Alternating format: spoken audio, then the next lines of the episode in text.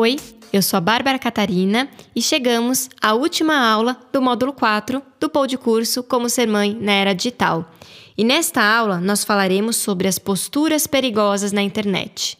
Alguns tópicos que a gente vai abordar para essa aula é o que é segurança digital, quais são comportamentos que são perigosos. A gente vai trazer alguns casos como o da Momo, que ficou muito conhecido aqui no Brasil, e uma importância, a importância de uma educação digital. As crianças têm sido expostas cada vez mais cedo e com mais frequência aos chamados crimes virtuais, né? Os cyber, uh, cybercrimes, como são conhecidos, e existem alguns crimes específicos como o cyberbullying, que é algo que realmente amedronta muito os pais, porque é muito difícil para um pai ver um filho sendo maltratado, sendo exposto, é, ficando à mercê de comentários maldosos, né? O bullying é um, é um crime que já é muito antigo, o bullying em si é uma prática é, antiga, né? Sempre houve essa questão, só que ele foi mudando de nomes e foi se refinando ao longo do tempo. Hoje a grande polêmica é porque viraliza muito rápido, porque pode tomar uma proporção muito ma maior do que a gente imaginaria, né?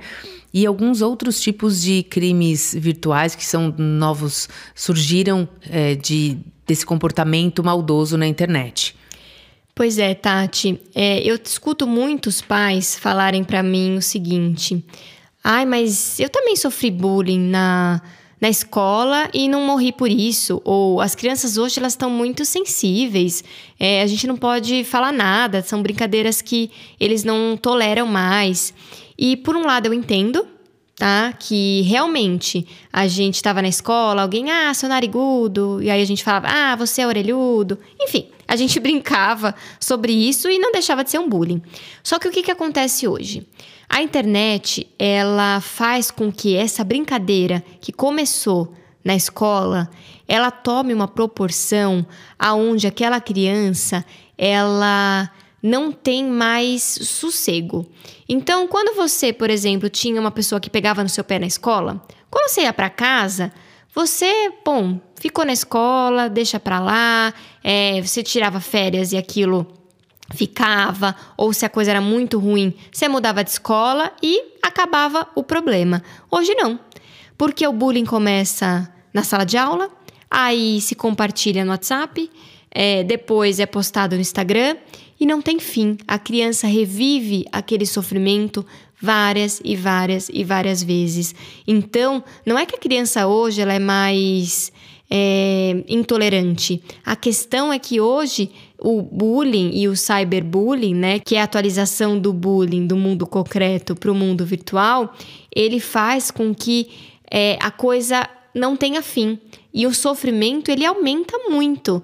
É, a gente precisa ajudar a, as crianças a entenderem que existem brincadeiras é, que são bacanas e brincadeiras que não são. Porque a gente está falando aqui de pessoas que sofrem, mas também é, a gente pode estar na situação de ser um pai de uma criança que praticou o bullying.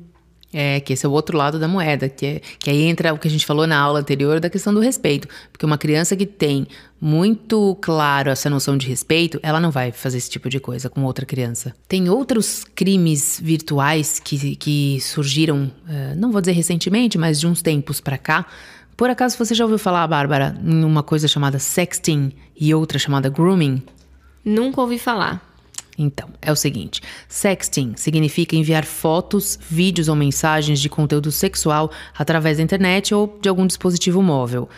E grooming é o adulto que realiza os abusos sexuais a menores através da rede, porque existe também toda uma, uma rede paralela, né, de pedofilia na internet, que é muito sério. Houve há pouco tempo uma polêmica no YouTube com youtubers comentando como é fácil, entre aspas, né, para um pedófilo seguir perfis e captar uh, cenas ali que podem sugerir algo malicioso, e isso ganhou também uma escala e uma proporção grande, né, a divulgação desses youtubers comentando essa polêmica. Isso foi realmente um assunto bem, bem falado, né?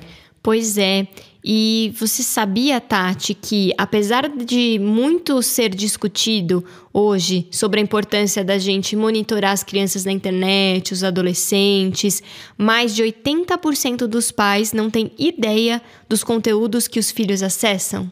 Nossa, é, é aterrorizante, né? É algo que realmente a gente fica bem, bem assustado com isso, porque é uma realidade. A gente é um abismo, né, que se forma entre uma criança e um, um jovem e uns pais que não estão conectados e que não têm noção do que está acontecendo. Pois é, e sabe o que acontece? Desses 80%, eh, não estão os pais somente que negligenciam, estão os pais que sim monitoram ou acreditam que monitoram através, por exemplo, dos aplicativos de segurança que a gente falou nas aulas anteriores. É, são aqueles pais que têm a vida muito Atribulada, colocam os aplicativos de segurança achando que está monitorando, mas não tem ideia do conteúdo que realmente o filho acessa. Então, essa falsa sensação de que a gente está monitorando, ela é muito perigosa. A dica, nesse caso, realmente assim, é aquilo que a gente falou: é estar o mais conectado com seu filho possível. Quanto mais você conhecer, mais tranquila e transparente essa relação. Pois é, os jovens, eles são os mais vulneráveis na internet. A violência online, o bullying, o assédio digital, eles afetam mais de 70% dos jovens mundialmente. É um número muito alarmante. A gente precisa entender que eles são os mais vulneráveis e os que mais querem ficar 24 horas nessa rede, né? Falando em vulnerabilidade, agora eu vou trazer um caso de vulnerabilidade dos pais, que foi uma coisa também que foi uma comoção no mundo digital, que é o caso da Momo. Lembra dela? Sim, Ai, aquela... foi super polêmico. Aquela bicha feia, com aquele olho esbugalhado, que causou maior estardalhaço aqui em todas as escolas, os pais compartilhando. Aí a gente, esse episódio foi um episódio muito claro também de como nós adultos também estamos vulneráveis e, e, e, fácil, somos fácil. É, somos presa fácil para esse tipo de armadilha na internet, porque o caso da Momo ficou muito claro o seguinte: é, houve um pânico instaurado mas na realidade, essas imagens não foram. O YouTube no Brasil eh, comprovou que não eram os perfis brasileiros que estavam compartilhando aquelas imagens. Mas os pais ficaram tão assustados com isso que automaticamente eles mesmos com começaram a compartilhar e as crianças viam aquilo e achavam que e confundiam que tinham visto a Momo, que ah, eu já, já realmente estava assistindo o desenho e eu vi, porque aquilo já entrou no imaginário da criança.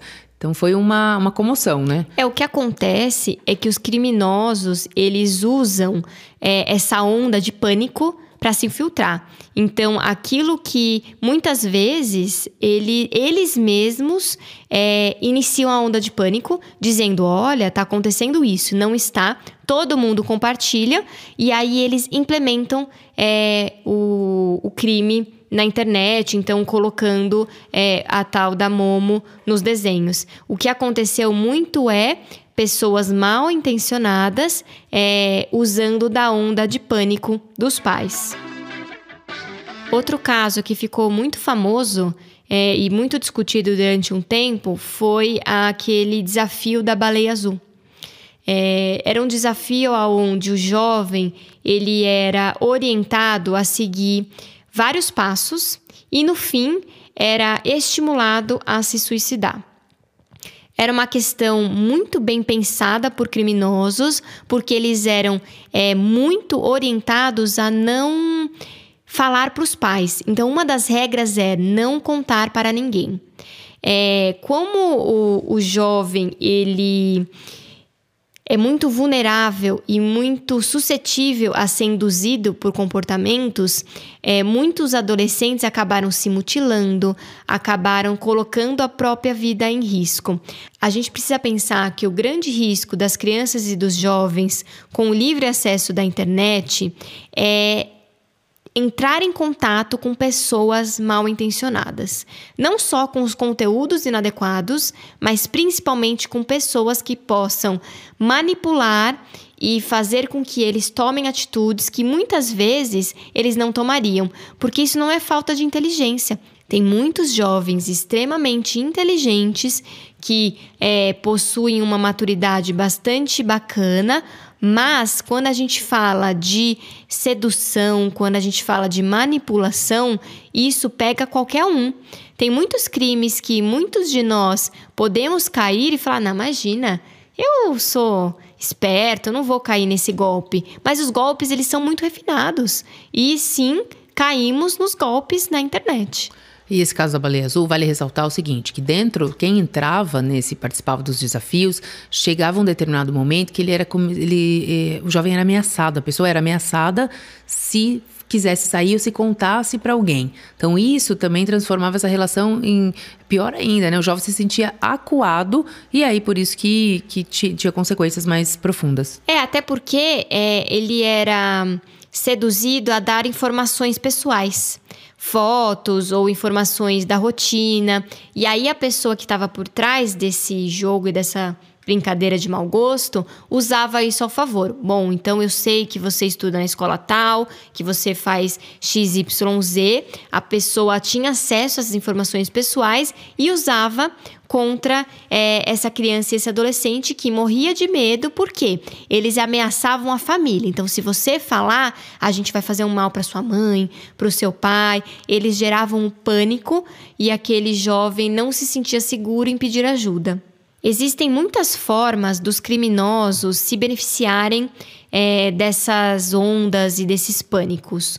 Uma delas é receber conteúdos é, de forma até espontânea, com a nós mesmos compartilharmos. Eles fazem de uma forma que parece inocente, mas a gente acaba compartilhando sem perceber. Então, quem de nós nunca clicou li e concordo com todos os termos e dá aquele checkzinho e segue a vida. A gente de fato não lê todas as entrelinhas que aquilo pode estar por trás e a gente pode dar acesso a dados que a gente não gostaria. Um, uma coisa que é muito comum, sabe aqueles quiz que, que, que aparecem no, no Facebook ou em sites que falam assim: ah, faça quiz e descubra que tipo de. É, mãe você é ou você é ciumenta, faça o teste. Esses jogos, muitos deles, criminosos usam para pegar as informações.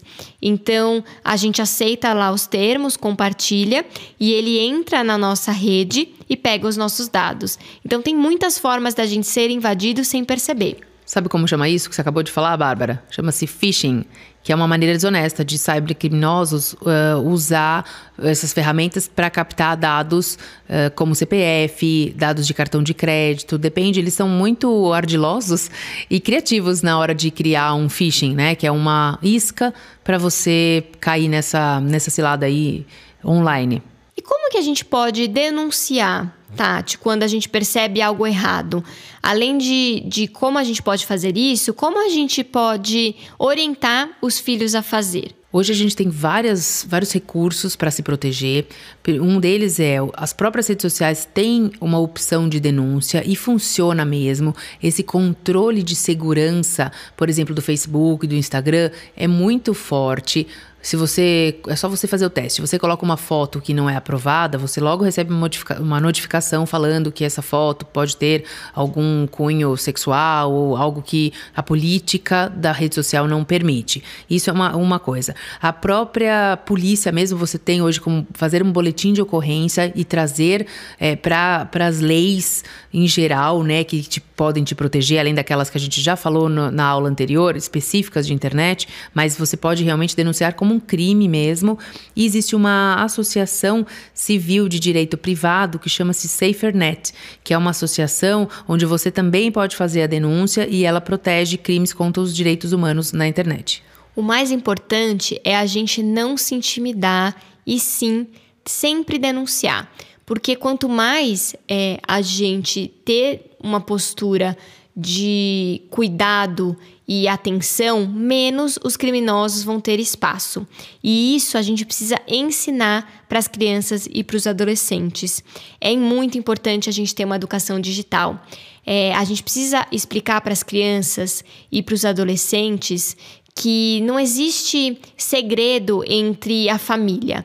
Quando alguém pede para você não contar, quando alguém pede, olha, mas não fala para ninguém, é aí sim que eles precisam ter o sinal de alerta. Aí sim que eles precisam falar, denunciar, porque você precisa deixar claro que você, sabendo, você pode proteger, que não é real essa coisa de se você falar, você vai estar em risco. Pelo contrário, se você não falar, é que você vai estar em risco. Eles precisam ter muito claro que existem formas da gente se proteger. Eles precisam entender que é, quando a gente tem essa postura ativa, a gente não fica tão vulnerável. É, e desmistificar o medo do julgamento na família, porque os criminosos eles usam esse apelo. Ah, mas se você contar, o seu pai, a sua mãe, ai, vão ficar bravos com você, não vão mais gostar de você, ah, olha a consequência, o que vai acontecer com você na sua família. Não, a gente como pais tem que exatamente criar um ambiente acolhedor e mostrar, ok, erros acontecem, se acontecer alguma coisa, a gente está junto, a gente vai te ajudar. Lógico, não é passar a mão e proteger quando a, o filho está errado, fez algo errado mas é mediar e balizar essa, essa, essa questão do que, de que como a família pode proteger estar do lado, apoiando em todos os momentos. E oferecendo uma educação digital é, a criança e o adolescente vai saber que não pode compartilhar informações pessoais, não pode compartilhar dados, não pode aceitar é, documentos de quem você não conhece, enfim. Ela já vai ter algumas normas de segurança e caso ainda assim ela caia em alguma situação perigosa, ela vai saber. Porque se a gente não sabe que aquilo é um perigo, a gente nem vai saber que aquilo é um problema para pedir ajuda, não é verdade? Então, quando a gente orienta, a gente fala: olha, se acontecer isso, isso, isso, você fala comigo que eu posso te ajudar. Então, a educação digital ela é fundamental nos dias de hoje. E para isso também vale ensinar a criança a questionar, a ter um pensamento crítico e não receber as informações uh, de uma forma massificada e simplesmente repassar um conteúdo sem entender se aquilo é verdadeiro, né? Que vem, a gente fala das questões do fake news, porque as pessoas fazem muito isso. A gente tem esse hábito, né? Recebe uma informação e compartilha sem entender de onde veio, se é real, se não é. A gente tem que passar esses conceitos para as crianças também, para os nossos filhos. Questionem, entendam isso. É verdade? Qual é a fonte? Quem falou? É isso mesmo? Mas você concorda realmente com isso? Por que você concorda? O que, que te fez compartilhar essa informação? Tudo isso faz com que a criança pare para pensar antes de fazer, antes de agir. E se você não souber como ajudar, tem muita informação na própria internet para te ajudar. Tem profissionais que podem te ajudar a orientar. O que é importante é não deixa passar. Não deixe o problema acontecer para procurar ajuda. O momento precisa ser sempre de prevenção, porque quando o dano acontece, a gente não sabe é, o quão irreversível isso pode ser. E assim, chegamos ao fim de mais um módulo. Vamos lembrar quais foram os exercícios que a gente propôs neste módulo? Um dos exercícios foi fazer uma lista com as cinco coisas mais importantes que você aprendeu com seu filho em relação aos novos comportamentos e atitudes dessa geração. Outro exercício foi relembrar quais momentos você sentiu que a sua privacidade foi invadida e que uma relação de confiança foi quebrada, descrevendo em detalhes essa situação de como você se sentiu. Outra atividade foi o quiz para a família jogar com perguntas adaptadas para cada idade. Lembrando que quanto mais velha a criança, mais complexa pode ser as perguntas. E a última foi fazer uma lista mental de todas as situações em que você se respeita, para você sempre lembrar o quantas situações você ainda pode observar e o que você tem deixado de lado que são importantes para você. Fechando então esse módulo, o exercício proposto é para que você faça uma reflexão sobre as seguintes perguntas: Qual o seu maior medo em relação ao seu filho na internet? O que você poderia fazer para minimizar os riscos dele? E numa escala de 0 a 10, o quanto você se dedica a conversar sobre os perigos na internet? Isso pode ser melhorado? Não espere o um momento ideal para falar sobre isso, porque criminosos, eles não esperam, eles agem imediatamente. Conecte-se com a gente através das redes sociais, arroba Escola da Mãe Moderna, mande suas dúvidas, a gente sempre pode interagir e quanto mais nós trocarmos informações, mais a gente cresce.